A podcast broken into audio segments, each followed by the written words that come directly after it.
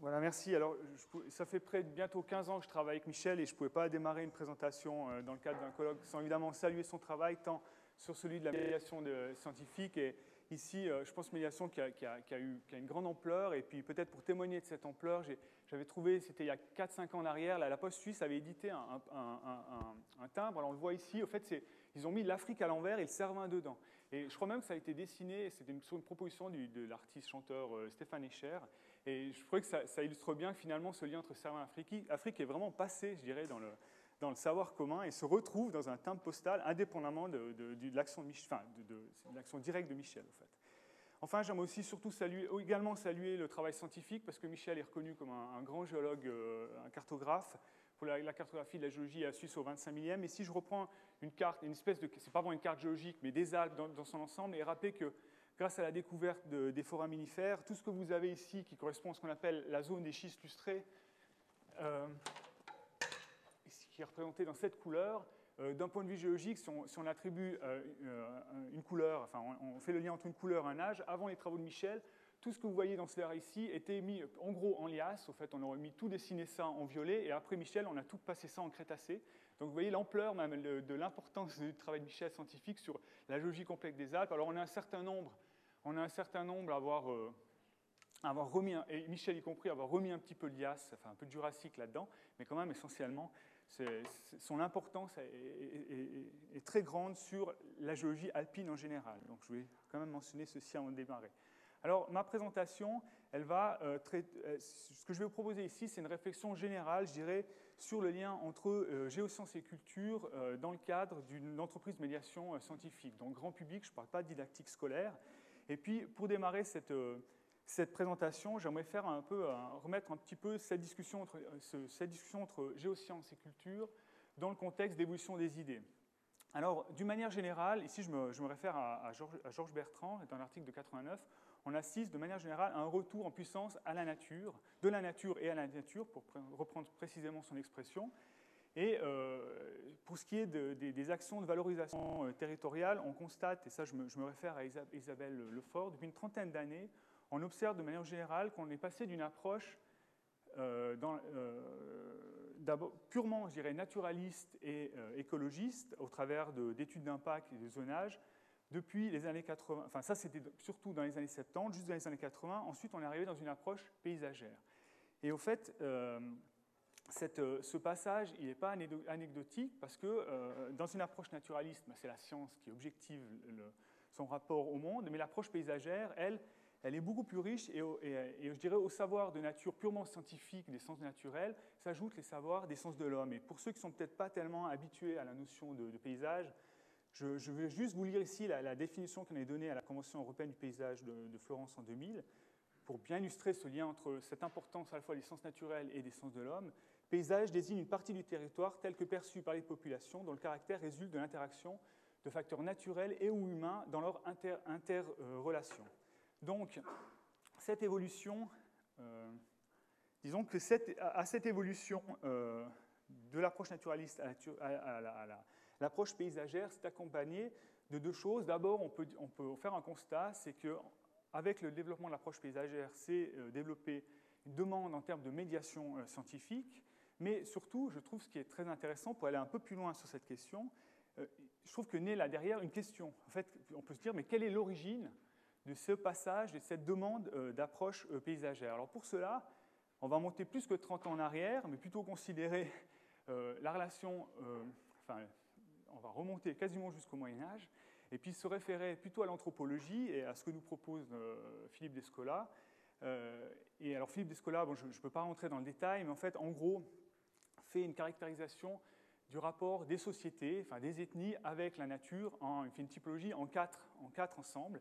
Et concernant l'Occident, le rapport que l'Occident entretient avec la nature, considère que jusqu'à la Renaissance, on a un rapport d'analogisme. Alors je ne veux pas détailler ce, concept, mais enfin c'est en gros ce qui domine aussi dans la pensée euh, chinoise ou indienne, et que depuis la Renaissance, on a s'est développé ce qu'on appelle le euh, naturalisme, et au fait qui va être à l'origine, entre autres de la science moderne, aussi des concepts qu'on appelle la dichotomie sujet-objet, hein, qui va et, euh, et, et cette distanciation entre l'homme et, entre l'homme et son environnement naturel, au fait. Hein. Et en fait, ce qui est intéressant ici, c'est que euh, au cours du XXe siècle, ce, paradigme, cette pensée générale naturalisme, elle commence à être mise à mal, hein, pour, diverses raisons. des fois qu'on cache derrière le, concept général qu'on appelle la crise de la science, de la connaissance. Il y, a, différentes choses là derrière, entre autres la découverte de l'affinité euh, de, de, la nature, le fait que finalement euh, l'homme par la science ne peut pas tout maîtriser, et même que ça a conduit à des catastrophes, hein, donc c'est Hiroshima, hein, ce genre de choses. Bref, on a une espèce de, crise générale, et en fait on voit que ce, paradigme forme de, l'Occident, le naturalisme, à la fois a permis le formidable développement de la science, on est nombreux ici à avoir une formation scientifique, mais en même temps amène à une sorte de désenchantement euh, euh, par rapport à ce paradigme. Et c'est justement dans, dans, ce contexte de désenchantement que, je l'ai mis ici tout à droite, que naît cette demande de paysage. Alors là, il y a des, là je me réfère au, géographe euh, Augustin Berck, hein, qui est dans le domaine de la géographie culturelle, qui justement va interpréter cette demande de paysage en termes de, de, de l'expression d'un besoin d'un nouveau rapport au monde, plus simplement d'une expression d'un rapport de pure distanciation de l'homme par rapport à l'environnement, mais bien, il affirme au travers d'un concept qu'il nomme transition paysagère, je le nomme pour ceux que ça intéresse, mais enfin, il considère qu'on est à un moment charnière où justement ce paradigme naturaliste, il faut d'une certaine manière le dépasser, au fait. Donc pour nous, j'estime dans le contexte d'une valorisation, géotouristique, c'est un concept général d'évolution d'idées qu'il faudrait absolument prendre en compte pour juger de, de la, de la, qualité culturelle, d'une certaine manière, de ce qui est proposé au grand public, parce que finalement, la question du rapport au monde, c'est éminemment une question culturelle, hein, puis c'est vraiment la question de quel sens nous donnons à notre environnement.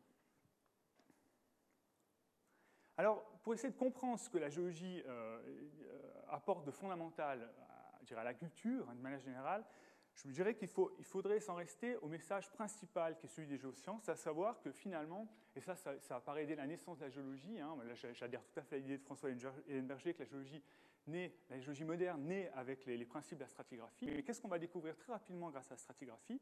Que notre environnement naturel est en perpétuelle transformation. On est constamment en transformation. Et ça, ça s'oppose très fortement à la pensée commune euh, et alors ça, c'est non seulement il y a 200-300 ans en arrière, mais c'est toujours le cas actuellement, et ça, il y a quelques personnes qui l'ont déjà mentionné, à l'idée qu'on a une forte stabilité de notre environnement naturel, que celui-ci n'évolue pas.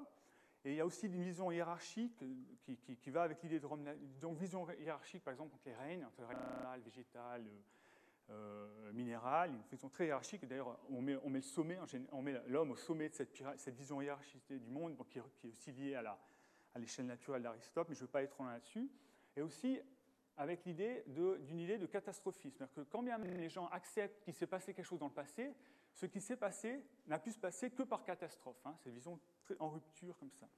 Alors ça, d'un point de vue, on va dire, didactique, c'est ce que des, didacticiens, il y, en a, parmi nous, appellent l'obstacle de l'état stable de la nature. Hein. et ça, c'est quelque chose qui est très très important de prendre en considération.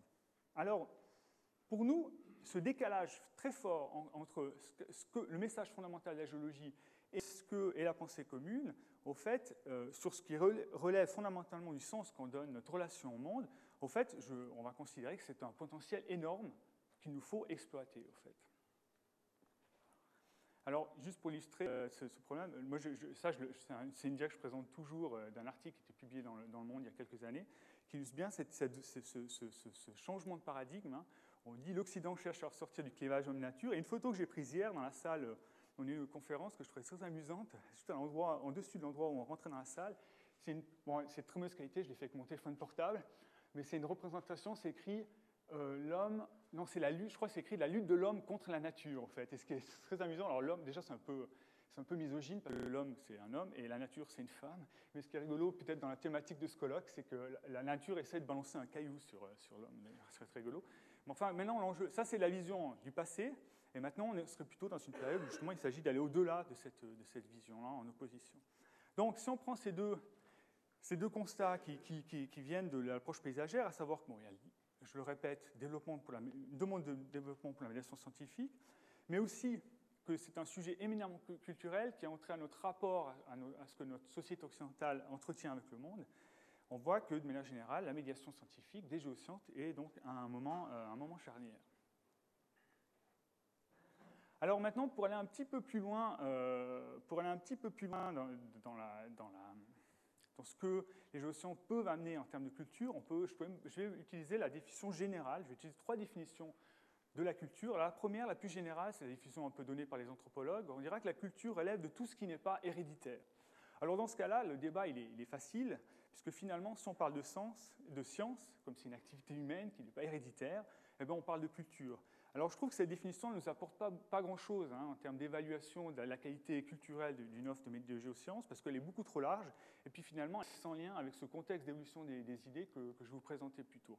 Alors je trouve que ce qui est plus intéressant, c'est de prendre une définition un peu plus philosophique hein, des, concepts de culture et Bildung qu'utilisent euh, les, les, philosophes, en considérant que la culture soit dans une dimension collective, c'est-à-dire la culture d'un groupe, d'un ensemble, ou plus généralement ça peut être la culture d'une civilisation, hein, et alors ça c'est ce qu'ils appellent la Kultur, hein, ça vient de la, philosophie allemande, soit dans une dimension individuelle, la Bildung, cette capacité qu'une personne euh, a de développer sa culture générale. Alors ces, deux dimensions, elles sont complémentaires, mais elles sont aussi euh, ambiguës, parce que justement, et même en, enfin, je vais en opposition, parce que la dimension individuelle, d'une certaine manière, ça va être la capacité d'une personne d'aller à contre sa, culture d'origine, en fait. Hein, parce que par, la culture générale, il va pouvoir, peut-être d'une certaine manière, au contact d'autres cultures, s'extraire de sa culture particulière pour toucher à une autre culture, en fait. Donc l'idée, c'est ce, qui est écrit ici. Donc potentiellement, la Bildung, c'est euh, la capacité de transcender les déterminations particulières pour accéder à une, à une nouvelle culture. En fait. Et ça, d'un point de vue du tourisme en général et du géotourisme, finalement, c'est vraiment très intéressant parce que finalement, on peut considérer que c'est un critère de qualité d'un produit culturel.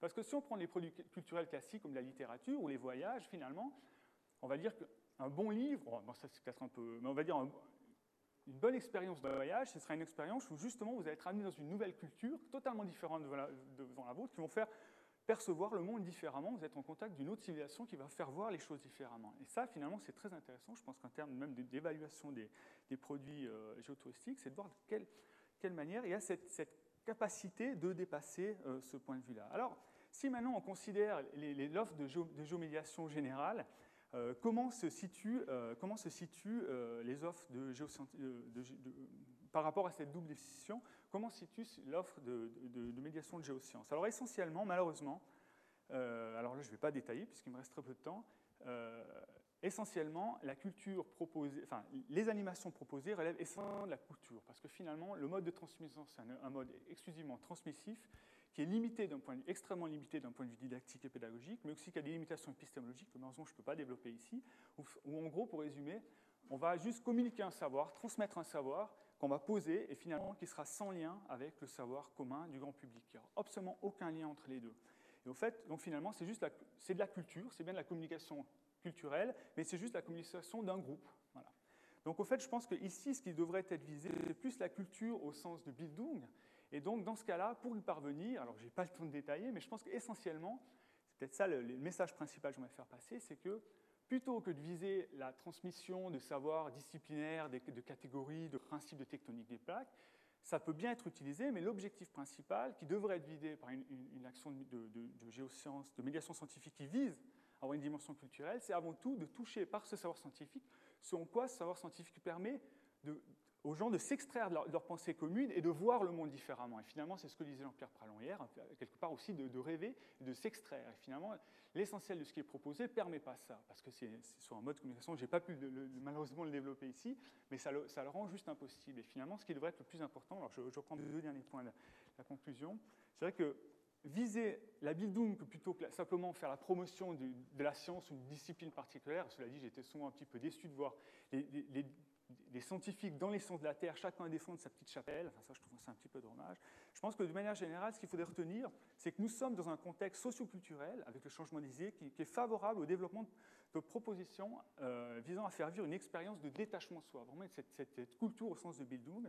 Et donc, priorité, les, priorité toucher les publics sur ce qui relève, des représentations partagées sur le monde. Et enfin, deuxième point, d'un point de vue théorique, évidemment que là, c'est juste une amorce de réflexion que je mène ici.